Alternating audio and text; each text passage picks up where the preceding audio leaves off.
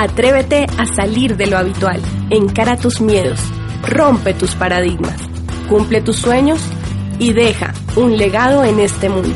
Bienvenido a tu espacio Líderes por Naturaleza.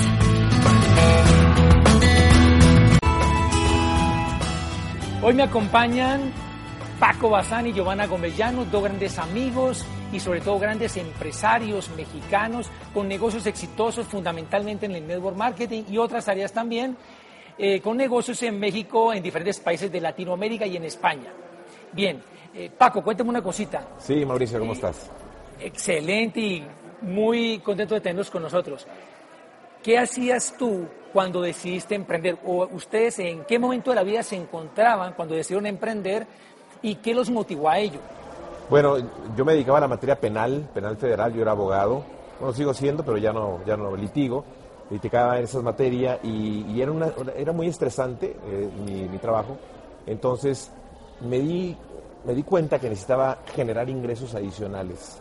Entonces quise yo buscar hacer un negocio tradicional, un restaurante, pero fue el momento en el que llegó una idea de hacer el network marketing y empezamos a hacer el network marketing precisamente porque estaba buscando.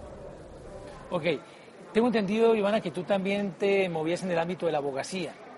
En particular, ¿a ti qué te movió a emprender?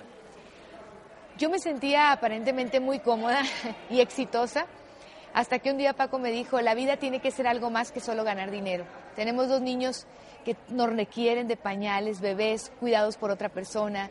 Y entonces ahí me di cuenta que había un desfasamiento, un desequilibrio entre o era profesionista exitosa o era mamá. Entonces empezamos una búsqueda de libertad. ¿Cómo poder seguirnos desarrollando, generar ingresos, pero a la vez ser libres? Y ahí fue donde llega la oportunidad y la abrazamos porque nos cautivó el tema de la libertad. Ok, qué bien. Eh, Paco, danos algunas claves o algunos elementos que tú consideras han sido relevantes o determinantes para el éxito empresarial que han tenido. Sí, claro que sí, Mauricio. Creo que es bien importante que se tenga claridad en el objetivo o la meta. Tener una meta es lo más importante. Tenerla clara con todos los, puntos y comas y decírselo a, la persona que tú, con la cual vas a hacer tú ese, ese match, ese, ese contrato o esa actividad y también emprender. O sea, mucha gente no emprende porque está buscando el cómo Primero busca el cómo, después decide hacerlo. Entonces hay que decirle sí a la meta primero, tenerla clara, decírselo y empezar. Gracias, Paco.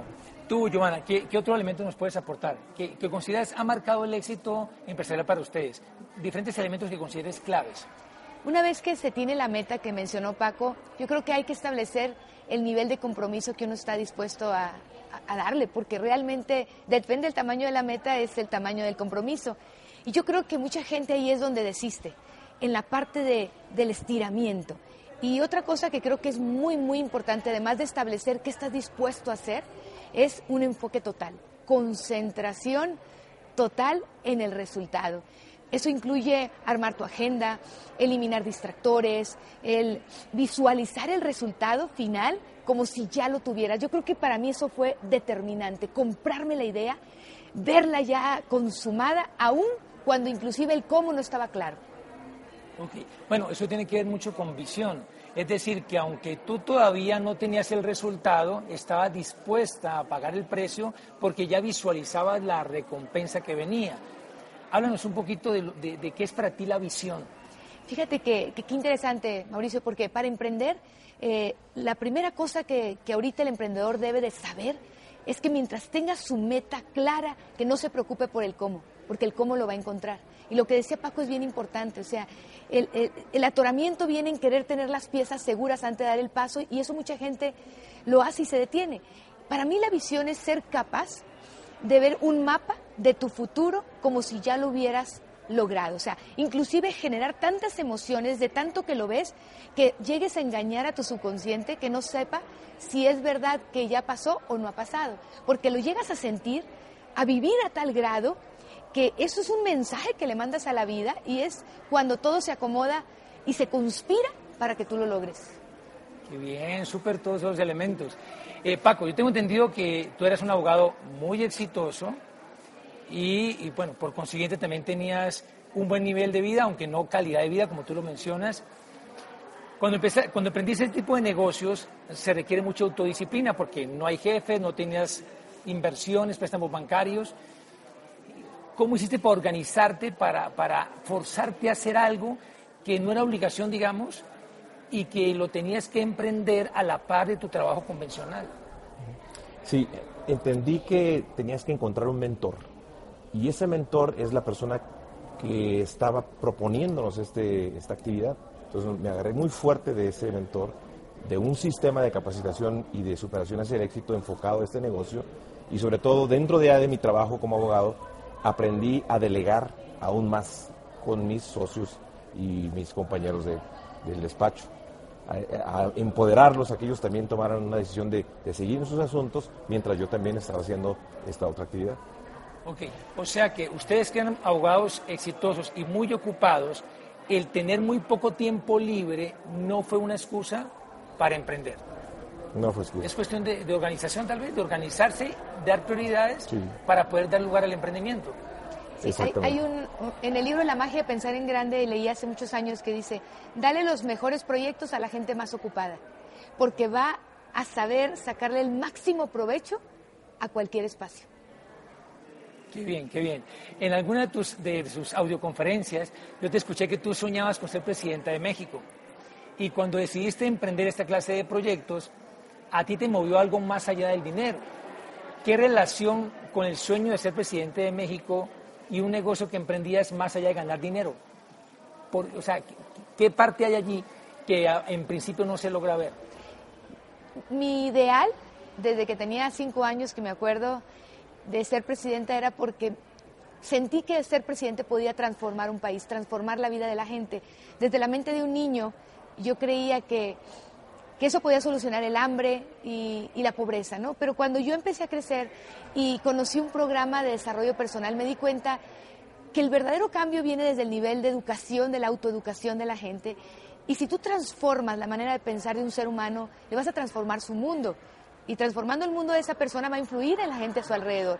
Y yo encontré que a través de este programa educativo que nuestra industria tan fuertemente se promueve, a través de libros, a través de asociación positiva, a través de escuchar conferencias, las personas empezaban a elevar su nivel de conciencia, a tomar responsabilidad de su vida, pero sobre todo a soñar, a elevar las ganas de vivir, la pasión por lograr cosas y salirse de la caja, romper paradigmas. Yo dije, caray, esto puede cambiar más que un presidente y, fue cuando me di cuenta y empecé a amar mucho más esta actividad porque creo que podemos hacer un cambio transformacional enorme, contagiando en cadena una persona a otra. Súper. Qué bonito eso. Para ir terminando, Paco, algo que me inquieta es lo siguiente. Tú siendo un abogado de trayectoria y empiezas un emprendimiento poco convencional que aparentemente no tenía nada que ver con lo que hacías, ese tema del estatus no te golpeó al principio, como que el qué dirán, de pronto me dicen zapatero a tus zapatos, si has sido abogado durante tantos años y exitoso, ¿qué haces tú emprendiendo en ese otro tipo de cosas que nada tienen que ver con lo que estudiaste? ¿Cómo manejaste eso? Fíjate que fue muy importante para mí el acercarme inmediatamente al sistema de capacitación y asistir a los eventos, porque ahí ya me di cuenta que era mucha gente que estaba emprendiendo junto conmigo y que, y que eso estaba creciendo y era en grande. Otro aspecto muy importante fue que lo que me, capturó en este tipo de negocios fue el, las palabras ingresos tipo regalía, ingresos residuales.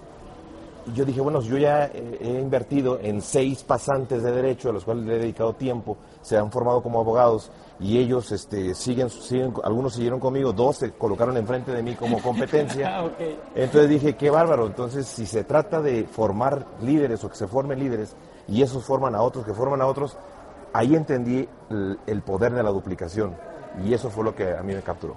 Perfectamente claro. Bien, para cerrar, les pido el favor de eh, que a nuestros internautas deseosos de emprender o que ya están emprendiendo, Giovanna y Paco, ¿qué recomendación final les puedes hacer a estas personas? Que en el momento que decidan emprender, trabajen mucho en su autoimagen y en su valoración, porque la gente te va a tratar como tú te ves. Como dijo Paco, que se consigan un mentor, y que se mantengan todos los días con pequeñas acciones para entrenar a su mente a ganar. Elevar su nivel de autoconfianza con pequeños pasos, eso genera tanta confianza que les va a permitir avanzar, porque a veces ven el final y les da miedo el camino. Un paso a la vez, pero con la visión final. Un paso a la vez. Muy bien, gracias. Ser, ser, muy observador de tu autoplática y además de cómo está tu relación con el dinero. Que la analices y que sepas que aún hay más por ganar y que tu termostato económico lo puedes elevar aún más. Muy bien, muchas gracias Paco y Giovanna por acompañarnos en este espacio, en esta primera videoentrevista de este nuevo programa de Líderes por Naturaleza. Hemos visto acá una serie de elementos muy importantes como visión, como entrenar la mente para ganar, como enfoque, como autodisciplina y sobre todo la capacidad de soñar y de creer que somos capaces de alcanzar esos sueños. Nuevamente gracias a Paco Giovanna y el próximo mes tendremos más emprendedores, más líderes que nos seguirán enseñando. Bendiciones para todos.